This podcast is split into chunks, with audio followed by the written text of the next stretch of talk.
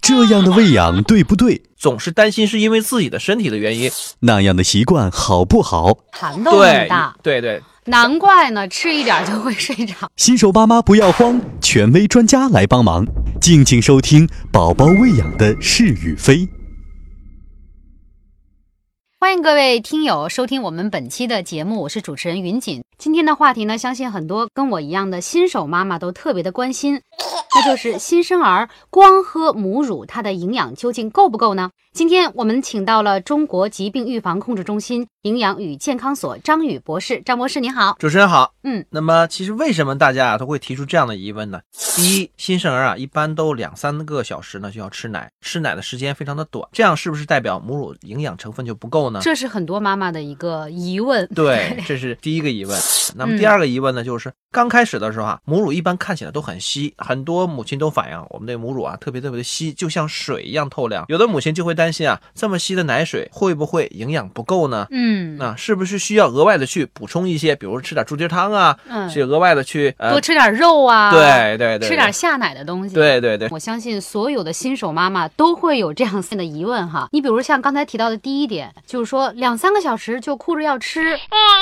哎，究竟是她身体的这样的一个安排导致她两三个小时就要一吃呢，还是说因为我的母乳营养不够，所以我的孩子总容易饿，他就要频繁的吃奶？哎，主持人，其实您这个疑问就代表了广大这个母亲的心声哈，总是担心是因为自己的身体的原因，包括自己的营养的摄入不足，导致了这个孩子吃不饱，奶水的营养跟不上。其实这一点呢是大家多虑了哈。大家一定要先明白一个道理，就是说，到底是什么决定了新生儿的一个进食时间？其实呢，并不是因为奶水的营养，而是由于孩子自己这个阶段的一个生理特点决定的。那说到这个问题呢，咱们必须先明确一个概念，就是到底什么算是新生儿？是不是说我们的小宝宝就一直都叫新生儿呢？其实不是这个概念哈，新生儿是指啊，小宝宝从咱们的母体分娩出来之后，那么到第二十八天这个阶段，我们称为新生儿。就是我们的月子，对，月子，咱们传统中说的月子。嗯，那为什么要强调这个概念？它跟其他时间段的孩子有什么不同呢？主要是啊，因为这个阶段的孩子呢，他确实是有一个不同于以后的这个独特的一个生理的特点。那么这个阶段的生理特点呢，甚至是已经超出了我们传统的认知的一个概念，就是对孩子的营养的需要多少啊，他每天发育多少啊，这个概念都是完全不一样的。首先来说呢，这个阶段的孩子呢，他第一个特点就是胃容量特别特别的小，嗯，嗯，吃一点儿好像就饱了。对，而且我现在回忆，就刚刚您说，我回忆我的月子里哈，我们家宝宝基本上就是吃了拉一泡，睡觉，就如此的循环往复，大部分时间是在睡觉。是的，是的，是的。其实现在那个阶段的孩子啊，他就有特别有个特点，就像您说的一样，他在排完便，嗯哎，他才会感觉到饥饿。所以一般的孩子哦拉了，赶紧再接着吃上，嗯，哎，就是这个特点。为什么呢？就是因为他的胃容量特别小，小到什么程度呢？大概刚出生的时候啊，也就一颗蚕豆那么大。哦，啊刚出生的时候，宝宝的胃只有蚕豆那么对大，， 对对难怪呢，吃一点儿就会睡着。对对对。对其实就是家长可以去比较一下哈，你看大家想一想，正常情况下它是蚕豆那么大，即便他给它吃了很多，其实最多的时候呢，就撑再撑怎么撑开也只有十毫升这么多，嗯所以这个时候的孩子呢吃不多，他可能吃几口啊，我们家长认为他吃几口他就饱了，没有地方再吃了。他只能就是说，等他把这些十毫升的奶代谢掉，然后呢，他再继续啊，进一步再去吃。嗯嗯，，只能是这样。如果这个阶段我们去反复的给孩子硬吃，说你多吃点，多吃点，可能会把他的胃撑坏了。对这其实是一件不好的事情，对吧？嗯，嗯。那么到出生三到六天以后呢，在咱们的母乳的不断刺激下呀、这个胃会不断的一个膨胀，但膨胀的幅度也是有限的，多大呢？大概也就三十到六十毫升这么多。三十到六十毫升。对，嗯可能你看也基基本上也就是五十毫升左右吧。那就是说，三到出生三到六天以后，可能胃的容量从一颗小蚕豆变成一个小皮球。哎，稍微大一点的小皮球，但是嗯比我们的认知的还要小一些哈。嗯，所以他这个时候，即便比刚出生的时候吃的多了，但是依然是吃的很少啊。老人说了，咱们经常老人教导我们说啊，胃就像个皮球一样，对吧？撑一越撑啊撑它就越大。是的。对，那确实是这样。但是对于小宝宝来说，他的胃啊特别特别的薄，如果咱们反复去给他撑的话，嗯，他很容易就撑坏了。就它说你的强行的给它填压，这样对是不，好的。，对对对，因为它的收缩能力要比远比我们的成人的要差的很多，因为它胃壁特别的薄，所以我们不建议在这个阶段，新生儿这个阶段呢，给宝宝反复的去强制的喂奶，嗯这样的话会把它胃肠道撑坏，而且它的消化能力也是比较弱的。嗯嗯，再有呢，咱们母乳啊本来是属于一种液态奶，大家都知道，平时我们喝奶也是，就是灌一个水饱，水饱对，就是经常就是刚吃完了觉得嗯饱了，嗯但转眼转头可能就饿了。对，一这个就排泄，比如说一泡尿，或者是拉一个臭臭，哎，我又哎饿 了。对，打一嗝，其实又饿了。对这就是因为咱个液态奶啊，特别容易消化和吸收，可能把这宝宝的胃啊给撑坏了。嗯那么再有呢，母乳啊属于是那种液态奶，嗯，呃，液态奶就像咱们平时喝的牛奶一样，对吧？特别容易消化吸收。水饱，对，就是就是老百姓说的 灌个水饱，对吧？喝刚开始喝下去可能特别胀，但过一会儿可能一消化，哎，一排泄又饿了。是啊，是这嗯样的，就是说宝宝也是一样，宝宝吃进去母乳之后呢，可能呃很快就会被消化吸收掉，然后排泄掉，而且呢他吃的还少，那这种情况下呢，其实他吃了就很容易啊饿，嗯，所以呢两到三个小时饿，这是非常非常正常的一件事情啊哈。就是说月子里边儿宝宝对两到三小时饿是很正常对的。对，嗯这个和母乳有没有营养啊，其实没有什么太大的关系。跟母乳吸不吸也没有太大关系，对就是它的生理结构、对对对对生，长发育的对对结构。，到嗯出了月子，孩子满月之后呢，其实他的胃容量就可以进一步增大了，大概到一百毫升以上了。啊，呃，有经验的母亲到时候可以观察一下哈，确实是宝宝的那时候的食量也会增加上来，是因为什么呀？一方面他需要那么多，另一方面呢，他的胃也是会逐渐增大，嗯而且呢，他吃的频次也不会那么的频了。嗯那回头我们说，再说这个母乳营养到底够不够的这个问题哈，其实啊母我们的母乳啊，它营养成分还是很全的，甚至要比什么咱们传说说说的这些牛奶啊、羊奶啊更要高级一些，包括配方奶粉。，对，包括嗯培养奶粉，它之后我们的营养更全一些。那么有人觉得这个配方奶粉，就像您刚才说的，配方奶粉是特别全的，又添加了这些什么呃 DHA、EPA，然后还有一些益生元什么等等等等哈，它是特别高级哈，而且奶源也好，其实不是这样的。那我们的配方奶粉其实大家是有误区的，配方奶粉呢是基于母乳的一个基础上去模拟母乳，也就是说它是按照母乳的标准去做的一种替代的一种食品。嗯，所以它永远只是模拟母乳，而无法去超越母乳。它只是一个母乳的替代品。对但是最棒的还是母乳。对对，因为我们母乳中有很多营养成分被发现了之后呢，确实我们可以在配方奶粉中体现，但是有一些其实呃还有很多特殊的营养成分我们没有认知到，这个呢嗯是配方奶粉难以达到的一个情况。那张博士说到这儿，您能不能跟我们在收听节目的妈妈们哈，来具体的讲一讲母乳它里面究竟有哪一些营养成分是对我们的宝宝特别好的？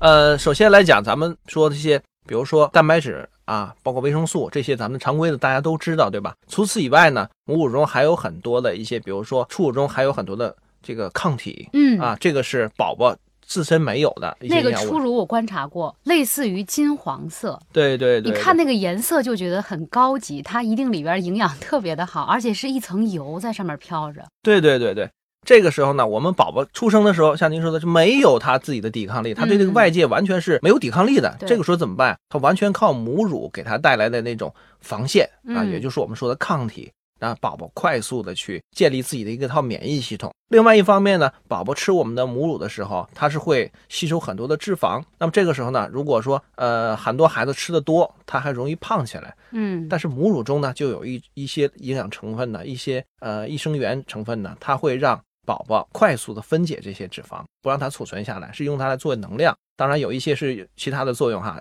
嗯，主要的是用作为能量作用。那么这个时候呢，孩子就不会变得特别胖，而很不多容易吃积食拉肚子。对很多吃配方奶粉的孩子就不这样了。，对，他吃配方奶粉的孩子其实胖的更多。它会比较虚胖，对而且水会胖对容易便 秘呀、等对等这些问对题。上但就是是母乳就是营养很好，很利于吸收，而且利于消化。对对对，而且我觉得啊，张博士，我自己总结后边你冲奶粉就知道，它是需要有温度的，比如四十到四十二度之、嗯之间哈。我发现其实母乳它还有一点就是特别安全，而且温度是刚好就适合宝宝的那个温度。你真是一个善于观察的母亲，真的。 就是说，母乳啊是最安全、最方便、最便捷、廉价的一种宝宝食品。嗯，就说你永远都是恒温，对三十六度左右，嗯对吧？嗯那么孩子吃起来是最舒服的，因为跟他的体温是一致的，是的，对吧？另外呢，而且非常的干净，对吧？那可能是比如说我们拿配方奶粉冲的时候呢，可能会有一些污染啊、嗯外界的，但是母乳绝对是通过无菌对我们体内直接输出的是没有问题的。另一方面呢，方便这个肯定是随到随吃嘛， 嗯，对，医院里面也是很好，就是当孩子出生以后，他会把你推到一个观察室里，然后让你的宝宝趴在你的身上，就开始吮吸乳头，让他刺激你的乳头来分泌这个初乳。然后我觉得妈妈这时候最需要坚定的就是，不管自己的身体多么的劳累，你是剖腹产也好，还是顺产也好，我觉得在这个时候都一定要坚持让宝宝去吃到你的初乳。这样的话，对你的伤口恢复也很好，然后对宝宝以后一生的这个健康也是非常有益的。对，现在我嗯们推荐纯母乳喂养，就是很多母亲就是担心自己没有母乳不会，。啊我对以过来人的经验告诉大家，不会。是的，确实是这样的。因为虽然个体是有差异的哈，每个嗯人是不一样的，但是泌乳的本能，这个是我们天生所带来的一个生理的本能。，对，大自然给你的这对项，只要是孩子去靠他自然的吮吸的过程，就会刺激我们身体不断的去分泌这个乳汁。嗯，那么没有孩子这个刺激呢，可能这个乳汁的分泌功能就不会被唤醒，可能对就直接就消失掉了。是的，而且呢，像刚才您说的一样，就是说孩子在吸吮母亲这个乳汁的过程中呢，其实也是对母亲身体的，包括一个伤口的一个愈合的促进作用，会刺激你的宫缩，对让它刺恢激复宫缩，而且刺激你，比如说怀孕期间有很多母亲都出现了肥胖的情况哈，脂肪堆积比较多，其实这个过程呢，也是帮助母体来快速达到一个瘦身减肥的一个作用。是我相信所有自己亲喂宝宝的妈妈都有这样的感受，就是每一次喂完奶都觉得自己被掏空了。哦对，而且呢，通过咱们哺乳这个过程呢，也能够加深咱们母子之间的、母女之间的一个感情的一个交流。对，这个啊很重这要，是非常重要的一个事情。是的，所以嗯我们推荐呢纯母乳喂养，这个是嗯特别特别推荐的一件事情哈。也希望广大听友们能够坚信自己的信心，你是会有奶的，这个不用嗯担心。啊那说到这儿哈、张博士，新手妈妈说，张博士，你们说让我一定要坚持母乳，我这初乳是下来了，但是我发现初乳过后，我的奶好像有一段时间很稀，看上去我吸奶器吸出来以后，我感觉像水一样。那很多妈妈就会担心说，这个像水一样比较稀的这种奶，它是不是营养就不够，导致嗯我的宝宝营养不良，或者我的宝宝他就没有吃奶粉的孩子长得胖？嗯，嗯，他就有这个担心。对，甚至还有人不自信，是不是我这个身体出了问题？对我需要补点别的对东西啊来让我的奶变得稠起 来。很多人看自己的呃分泌出来的乳汁啊，感觉说，哎呦，怎么稀的就像过了期的奶制品一样，嗯特别稀，这个是不是不健康啊？啊，其实不是这样哈，很多呢，很多情况下呢都会出现这种现象。咱们所说的就是万事开头难，开始的时候我们刚泌乳的这个功能被唤醒的时候呢，确实是容易出现这个乳汁比较稀的一个情况。那么这种比较稀的乳汁主要是缺少什么呢？缺少脂肪。哦，啊，就是脂肪含量越多，那么这个乳汁就会越浓稠，那缺越少黄脂，肪，我是不是应该多吃肉呢？多其实吃蛋呢？这其些实都是脂肪啊。其实也不是这个过程哈，就是说这个是我们正常的一个呃泌乳的一个过程。这个时候呢，可能这个呃乳汁的成分里面还没有及时添加这个脂肪，也是由于这个阶段孩子不需要那么多的一个脂肪去供明白应了它啊。嗯，但如果说我们去啊、呃额外的去给母亲上来就补充好多的一些，比如猪蹄儿汤啊这些，包括催乳的一些汤、鱼汤啊这些东西呢，可能就会大量的脂肪，哎，母亲就无法代谢掉，会怎么样？乳腺炎，对，它会一方面储存在自己身体，另一方面通过乳汁，然后呢大量的脂肪堆积在乳腺管里，就是因为宝宝那个时候他可能他只的需要需吃十毫升、三十毫升左右，他没有那么大的需要。，对，而且那你要吸不出来，可能就乳管堵塞，可能就是乳腺炎了。对，而且那个时候呢，孩子就是他的吸吮能力特别弱，嗯你如果乳汁特别浓稠的话，他吸不动，他吸不出来啊，反而会堵塞在乳腺管里。嗯，那个时间段我们说了，孩子吸吮能力特别弱，他就适合吃一些清淡的比较清淡的饮食啊，比较稀的，他做起来不费劲。嗯，这样的话，他能够吃到肚子里。而且这个阶段的孩子呢，他有个特点，就是说他需要的并不是大量的热量为主，嗯，而是像刚才我们说的这些蛋白质啊，抗比如说一些体抗体啊，它要建立自己的一个自身的一个屏障。哎，嗯他身体还没有快速发育这个过程，所以在这个新生儿期间，他不需要那么浓稠的这个呃奶汁。但是在过了满月以后，你会发现它会快速的生长，这个时候它就需要大量能量了。如果这个时候我们的奶汁还是稀的话，那可能是不正常的。但是在新生儿阶段呢，是没有问题的。没有问题的哈。希望收听我们节目的宝爸宝妈们能够对育儿的知识有全面的、科学的一些了解。那么我们在下一期节目当中呢，会跟大家聊更多的新生儿养育的问题。我是云锦，我是张宇，我们下期节目再见。再见。